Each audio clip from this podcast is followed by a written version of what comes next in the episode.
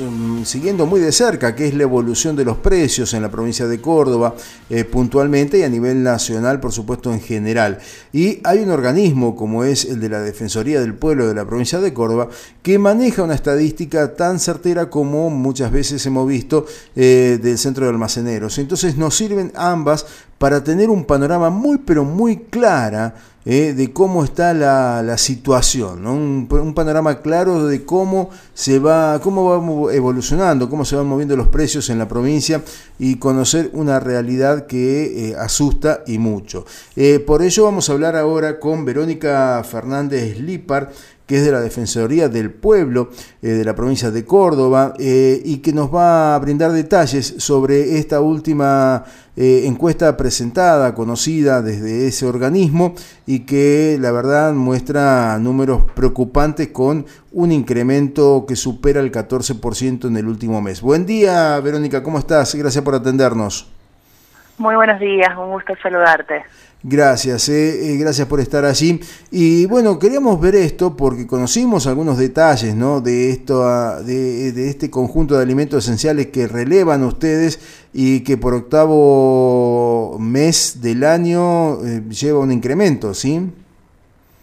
Sí, exactamente. Como recién comentabas, hemos tenido en el mes de agosto nuestro máximo histórico en los últimos 15 años este 14,72% de incremento solamente de los alimentos. ¿sí? Eh, este valor es muy preocupante, inclusive si, si hagamos estos primeros ocho meses de medición, el incremento de la canasta básica alimentaria, que es este conjunto de 49 artículos que nos permite delimitar lo que es línea de indigencia, ha aumentado un 90% y en términos interanuales estamos hablando de un 137%, ¿no? Para bajar estos valores más a, tierra y que ser más... Eh, tenemos otros países de Latinoamérica que su variación interanual no supera el 5%, ¿no? Mm.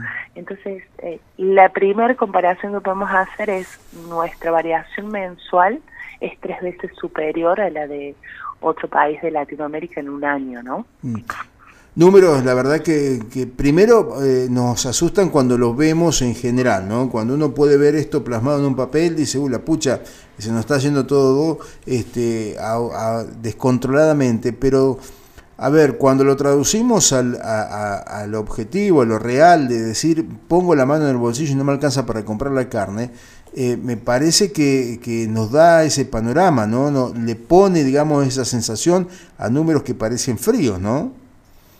Sí, exactamente. Inclusive, si analizáramos cuánto tiene que gastar una familia, ¿no? Tipo, cuando hablo de familia tipo, hago referencia a dos adultos y dos niños en el escolar, si bien existen millones de combinaciones, estadísticamente suele tomarse esa. Esta familia, conformada por dos adultos y dos niños en el escolar, necesito durante agosto al menos 255 mil pesos para procurarse sus gastos cotidianos. ¿A qué me refiero con esto?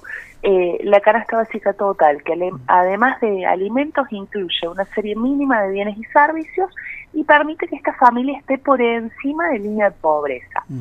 Ahora, si nos basamos solamente en los alimentos, para esta familia va a necesitar 115 mil pesos para no ser considerados indigentes, ¿no?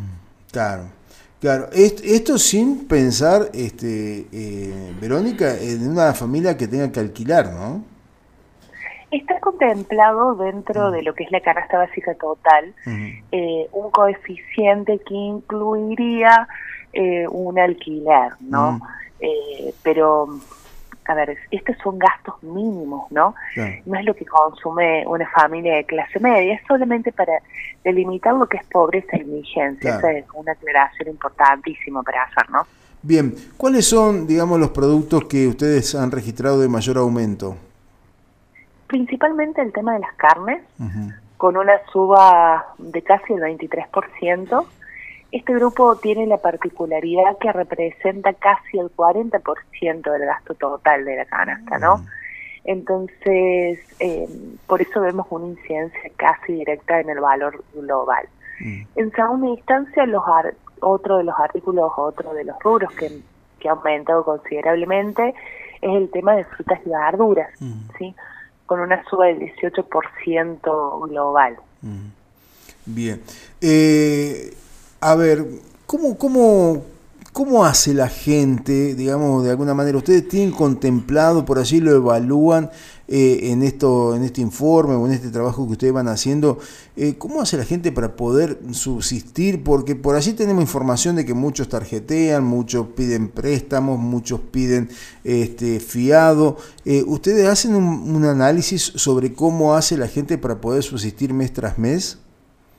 Sí, hemos realizado distintas investigaciones. Una de ellas, que ha sido del mes pasado, es referida al nivel de endeudamiento de los hogares cordobeses. Y el primer dato o el fundamental, sin duda, es que 9 de cada 10 hogares se han endeudado en el último año. ¿sí? Cuando hablamos de endeudamiento, no es solamente el tema de los créditos formales o informales, digamos, o la falta de pago de de ciertas facturas, también está contemplado el, tema del uso de las tarjetas de crédito. ¿sí? Tenemos que un 30, acá vienen los datos más preocupantes, ¿no?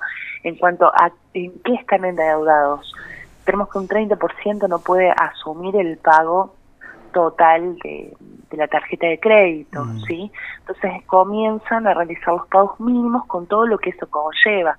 Mm. los intereses punitorios son muy altos cuando uno empieza a pagar el mínimo y luego es muy difícil salir de este círculo, ¿no? Claro. De este ciclo. Claro. Eh, eh, ¿Pensás desde la óptica profesional de que en recibir, como, como se plantea ahora, 30 mil pesos en un mes, les puede mejorar sustancialmente las condiciones de vida a estas personas que de repente están dentro de estos límites de indigencia y de pobreza eh, ya que vienen padeciéndolos desde hace mucho tiempo? No, por supuesto que no, son medidas al corto plazo. Eh, puede llegar a ser un respiro para el bolsillo, ¿no? Pero no más de eso. Eh, lamentablemente hace muchos años que vienen tomándose medidas que pueden llegar a ser efectivas al corto plazo. Por ejemplo, la primera medida o programa que se me viene a la cabeza es la evolución de precios congelados. Eh, primero fue precios congelados, luego mm, precios cuidados. Eh, eh, bueno, ha cambiado tanto que... Claro. eh, bueno, esta medida sin duda se ha constituido como una política de Estado que viene ya hace casi 10 años.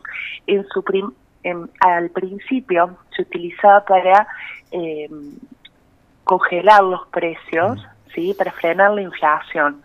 Después, frente a la imposibilidad de hacerlo, porque cuando tuvimos el primer programa este de precios congelados, que seguro recuerdan que todo marcado no podía subir los precios, después fue por un periodo de 90 días y después recién surge lo que fue precios cuidados. En el año 2014, febrero, si no me falla la memoria. Eh, cuando empezó esta medida, bueno, las primeras semanas fue efectiva, evidentemente vamos a aumentos de precios, después comenzó el tema del desabastecimiento. Entonces, eh, y después em, se cambiaron los lineamientos de este programa, se dejó de decir que eran para frenar precios y se, y se estableció que eran precios de referencia, para delimitar lo que son precios de referencia. ¿sí? Porque en, periodos inflacionarios como los que vivimos, es muy factible que uno tienda a perder la noción de cuánto valen las cosas, que es caro, que es barato. Mm. Eh, si un litro de leche está bien que salga 200 pesos o 600, uno ya no sabe, ¿no? Entonces, para eso se utilizan estos programas. Eh, ¿Son efectivos? Sí, al corto plazo.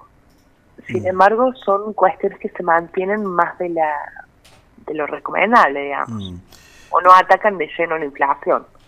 Claro, porque en realidad no se ataca justamente la, digamos, lo, cuáles son aquellos eh, hechos fundamentales por los cuales se va generando inflación, ¿no? Es una cuestión de un paño frío como para ver que la gente no lo sienta tanto en un periodo de tiempo determinado. Sí, luego de las elecciones y de la devaluación que, que vino el lunes posterior, eh, sin duda ha afectado o ha impactado los bolsillos de todos los argentinos, ¿no? Mm. fuertemente. Eh, hemos tenido artículos con subas de por encima del 30 40%. Entonces, creo que esto es una medida paliativa para eh, para mejorar los ánimos, ¿sí? por llamarlo de alguna manera, pero al, al fin y al cabo no va a tener un impacto de ninguna manera, digamos. Quizás la idea sea evitar un estallido eh, producto de que la gente no tiene que comer, ¿no? Porque eso es lo grave. Nosotros solemos realizar un estudio referido a los cambios de hábitos de consumo, ¿no? Entonces, bueno, vamos viendo la evolución a lo largo de los años eh, y ahora justamente estamos trabajando en eso y el problema es que en los sectores más vulnerables ya no les queda qué recorte hacer, ¿no? ya no pueden... Entonces, eso es un problema. Ya no estamos hablando de dejar de comprar indumentaria, zapatos o quizás resignar un viaje estamos hablando de la gente no tiene para comer. Mm. Y en esto eh, estamos hablando también de la salud eh, de, algunas personas en, particular, porque desde la Defensoría también relevan aquellos elementos que son sin TAC, ¿no?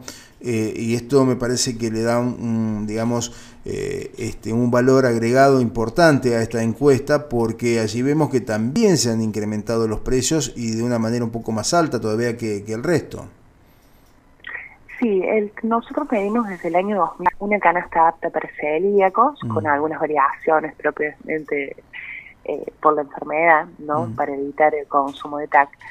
Eh, los valores de, de SU han sido similares, un 14,59% intermensual. Mm. Eh, la diferencia reside en que los productos aptos para celíacos son mucho más costosos que los regulares, ¿no? Tenemos una diferencia en torno al 26% promedio de lo que cuestan estos artículos. eh, Verónica, ¿ustedes relevan también el interior eh, o solamente lo hacen en la ciudad de Córdoba? Eh, hemos realizado, usualmente tomamos como referencia lo que es la ciudad de Córdoba, ¿sí? Tomamos eh, ocho establecimientos, cuatro en zona céntrica y cuatro en periferia, siempre tomamos los mismos las mismas sucursales eh, para evitar la distorsión de precios propias de, los cambios de localización, ¿no? Hemos hecho algunas experiencias en el interior, pero pues, bueno, en la falda no, no lo hemos realizado todavía. Bien, bien, pero no debe haber, eh, por allí tal vez debe haber alguna variación, ¿no? Tomando en cuenta transporte y un montón de, de situaciones que hace que los productos sean un poquito más caros todavía, ¿no? Sí, pero no hay una diferencia sustancial. Nosotros hemos tomado Río Cuarto, San Francisco, Río Primero, Río Tercero, son algunos de los ejemplos que tenemos en, ediciones anteriores, pero no hay una variación sustancial con lo, con lo que pasa en la ciudad de Córdoba. Quizás puede variar uno o dos puntos nada más. Perfecto. Que en estos valores de casi 15% no es nada. No es nada, claro, claro. Muy bien, muchísimas gracias Verónica por e-, toda esta información y desmenuzarnos ¿no? un poquito todo esta, esto que han planteado ustedes eh, este, en este trabajo que es importante, que venimos siguiendo mes tras mes eh, y que en realidad es preocupante ver esta evolución de los números, ¿no? esta evolución de la inflación, algo que parece que no tiene, no tiene control por el momento en la Argentina. Muchísimas gracias a vos y ha sido un placer, quedo a disposición. Muchas gracias, un abrazo, hasta luego. Así escuchamos entonces a Verónica Fernández Lipar de la Defensoría del Pueblo de la provincia de Córdoba, eh, planteando y desmenuzando un poco esta encuesta que coincide, como dije al principio, con los números que presenta la, este, em, el Centro de Almaceneros de la provincia de Córdoba con relación a los índices inflacionarios que registra o los aumentos que registra la canasta básica en la provincia de Córdoba.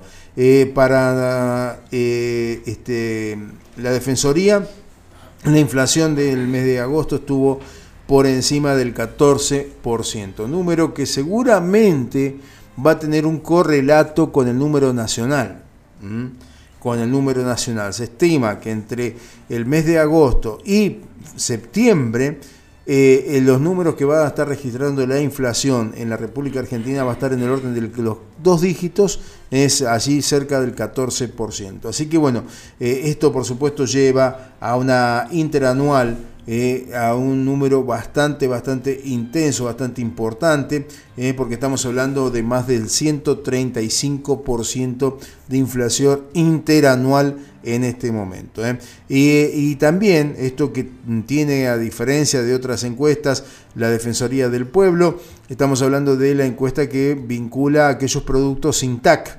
¿Eh? y allí la inflación interanual de esos productos está en el orden del 137,44%. ¿eh? Para un adulto, para un adulto. Así que bueno, muy bien, vamos ahora a...